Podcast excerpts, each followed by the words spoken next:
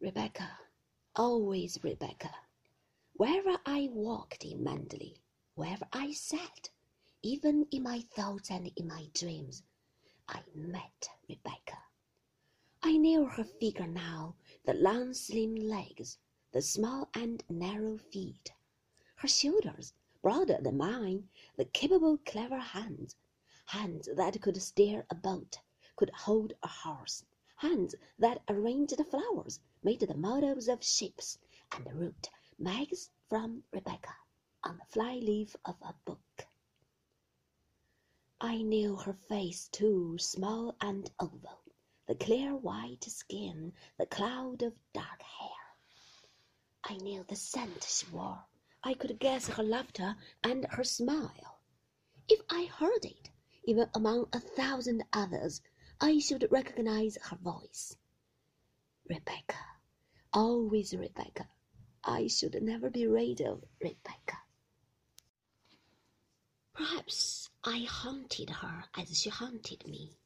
She looked down on me from the gallery, as Mrs. Danvers had said. She sat beside me when I wrote my letters at her desk.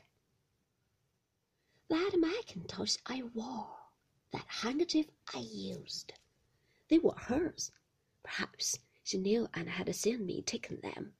Jasper had been her dog, and he ran at my heels now. The roses were hers, and I cut them. Did she resent me and fear me as I resented her? Did she want Maxim alone in the house again? I could fight the living, but I could not fight the dead. If there was some woman in London that Maxim loved, someone he wrote to, visited, dined with, slept with, I could fight with her. We would stand on common ground. I should not be afraid. Anger and jealousy were things that could be conquered. One day the woman would grow old or tired or different, and Maxim would not love her any more.